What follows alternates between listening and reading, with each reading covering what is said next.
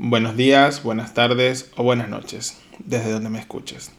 Hola, soy José Gregorio, un médico venezolano que actualmente está viviendo en España, apasionado de las inversiones y los bienes y raíces.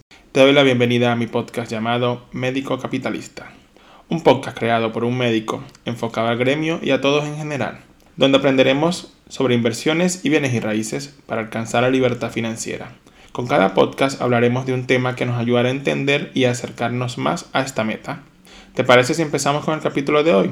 donde hablaremos de los mitos sobre Hacienda y la realidad de los varios pagadores. Debo recordarte que en este podcast hablamos de inversiones y ten en cuenta que los mercados y los países son individuales.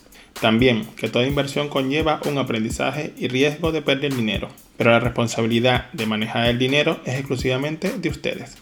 Continuamos con el podcast número 10, mitos sobre Hacienda y la realidad de los varios pagadores. Érase una vez la leyenda de que cuando tienes dos pagadores en España en un mismo año fiscal, tu declaración de la renta se convierte en un monstruo de nueve cabezas, con un apetito feroz, que hay que alimentarlo con nuestros impuestos. Muchos impuestos.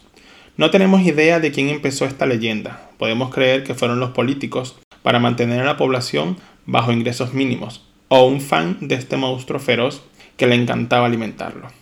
Pero lo que sí sabemos es que seguramente fue alguien que no tenía muy claro el tipo de retenciones o posiblemente no tenía la más mínima educación financiera. Por consiguiente, una mentira repetida mil veces puede llegar a percibirse como una realidad.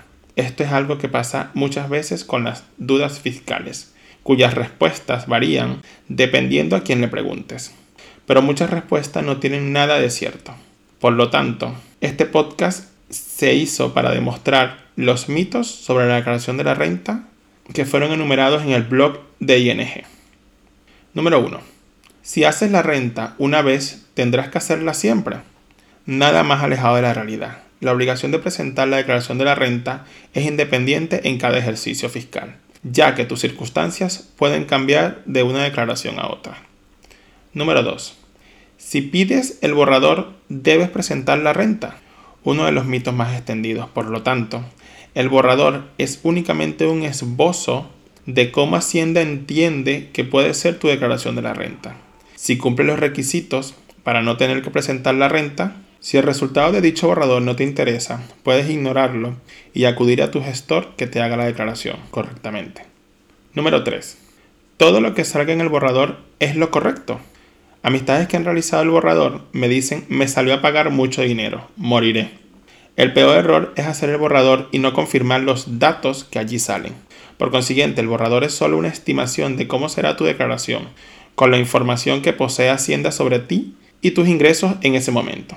Esta información puede estar incompleta, que falten ingresos o tu información personal y familiar haya cambiado y no estén incluidas las deducciones a las que puedes tener derecho. Por eso es importante revisar y modificar antes de confirmarlo. Número 4. Mejor no hacer la declaración si no estás obligado.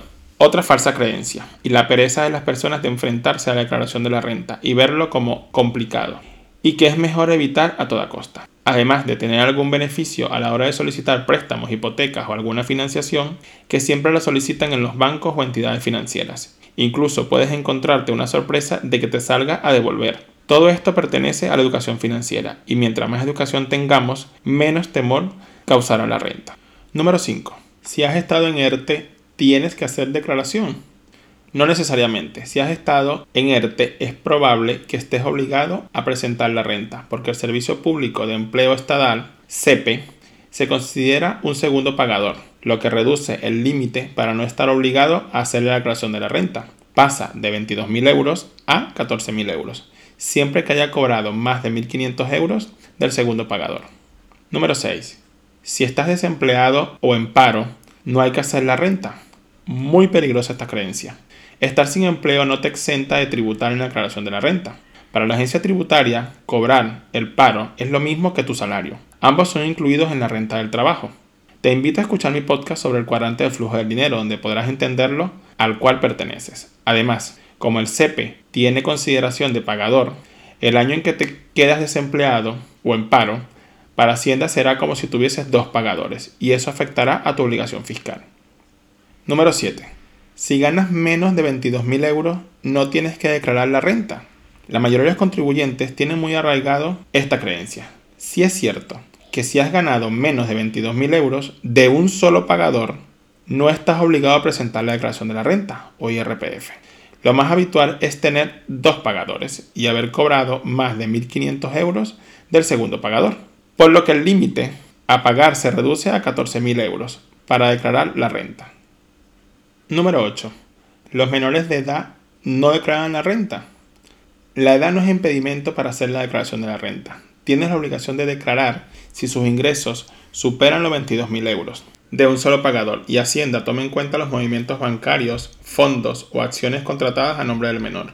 Por otro lado, si el menor ha obtenido una renta menor de 8.000 euros y se incluye una declaración conjunta, debe incorporarse en la declaración, en vista de que los hijos dan derecho a aplicar el mínimo por descendiente hasta los 25 años, aunque no se hagan declaración conjunta. Número 9. Si haces antes la declaración, cobras antes la devolución. El momento de la declaración no influye en el tiempo que Hacienda tarda en pagar. La agencia tributaria tiene un plazo de 15 días desde que presentaste la declaración para devolverte el dinero correspondiente, salvo que realice alguna comprobación. Pero legalmente tiene hasta el 31 de diciembre, si se retrasa más, te pagará intereses. Es falso que el Estado se quede sin dinero si tardas en hacer la declaración de la renta, y por eso se retrasará en los pagos. Número 10. Si Hacienda no lo sabe, mejor no decirlo. Podríamos pensar esto.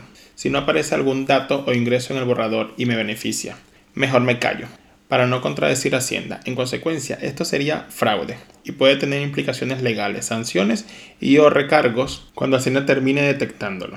Recordemos que tiene cuatro años para hacerlo, tanto si es a tu favor o a favor de Hacienda. Mejor indicarlo en la declaración.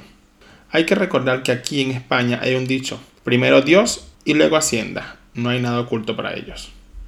Disculpe la interrupción. Solo es para decirte que si te ha gustado mi podcast o el tema de hoy, seguiré aquí para hablar de diferentes temas que nos acercan a la libertad financiera. Para seguir aprendiendo puedes dejarme una reseña o un comentario y también suscribirte. Así la plataforma te avisará cada vez que publique un capítulo nuevo. Pero el mito más extendido, el que todos repiten desde hace muchos años, es trabajar para más de una empresa significa que pagarás muchos más impuestos. Por consiguiente, la duda tiene que ver principalmente con las retenciones del IRPF que tener los pagadores no hará que pagues más impuestos en la declaración de la renta. Lo que sí puede pasar es que una de las empresas no te haga correctamente las retenciones en la nómina. Nos hacemos esta pregunta.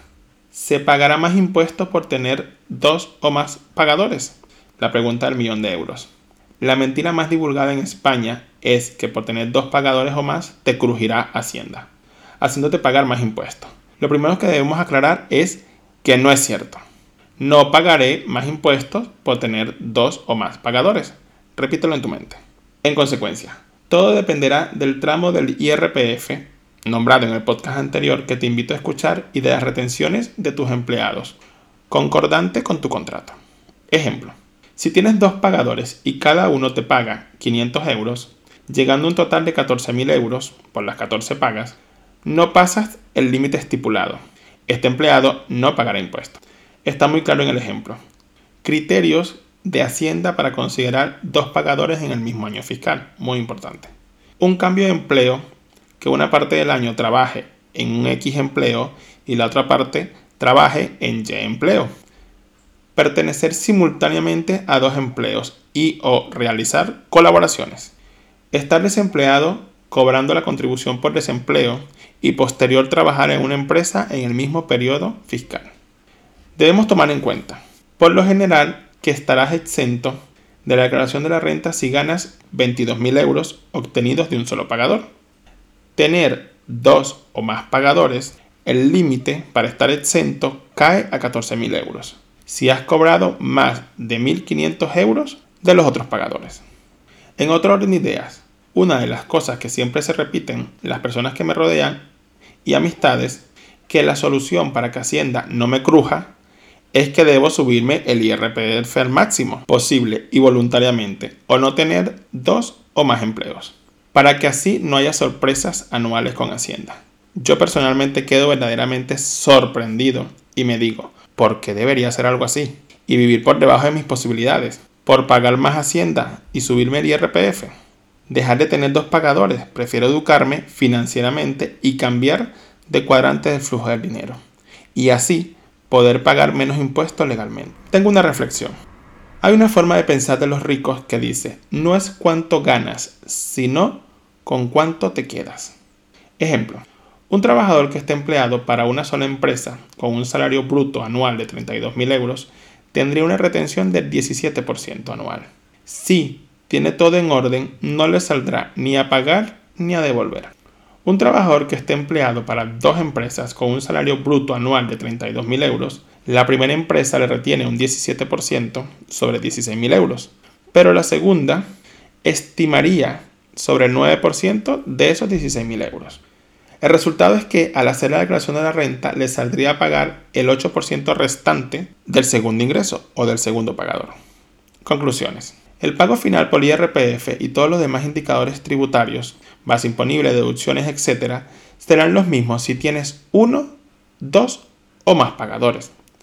Lo que ocurre es que Hacienda tiene que cotejar que esas retenciones se han hecho correctamente. Y en caso negativo, el defecto de las retenciones se ingresará a través de la declaración de la renta. Por consiguiente, los desajustes son por las retenciones de las diferentes empresas o empleados. Nota personal. Cabe mencionar que todos los artículos que he leído para este podcast prácticamente incentivan a los empleados a subirse el IRPF al máximo por tener los pagadores o ingresos elevados. Esto lo catalogo como una falta de respeto a la inteligencia de las personas. Por eso es que muchas personas lo que hacen es repetir y repetir los mitos o los comentarios de otras personas. Y me dicen, Gregorio, súbete el IRPF máximo, porque como médico ganas un salario alto. Por eso empecé mi camino en la educación financiera, en mi podcast. Jamás hago dichos comentarios, por lo que he vivido personalmente. En cambio, sugiero aprender cada día más sobre inversiones y sobre el cuadrante del flujo del dinero, para ganar más y pagar menos impuestos legalmente.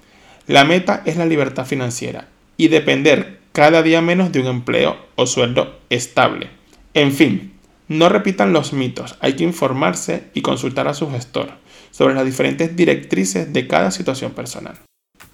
Muchas gracias por escuchar mi podcast. Hasta aquí el episodio de hoy. Este capítulo me enfoqué en los principales mitos sobre los varios pagadores y la declaración de la renta, y el pánico interno que repiten todos los empleados, porque me lo repiten a mí muchas veces, cuando empecé mi vida laboral como médico en España.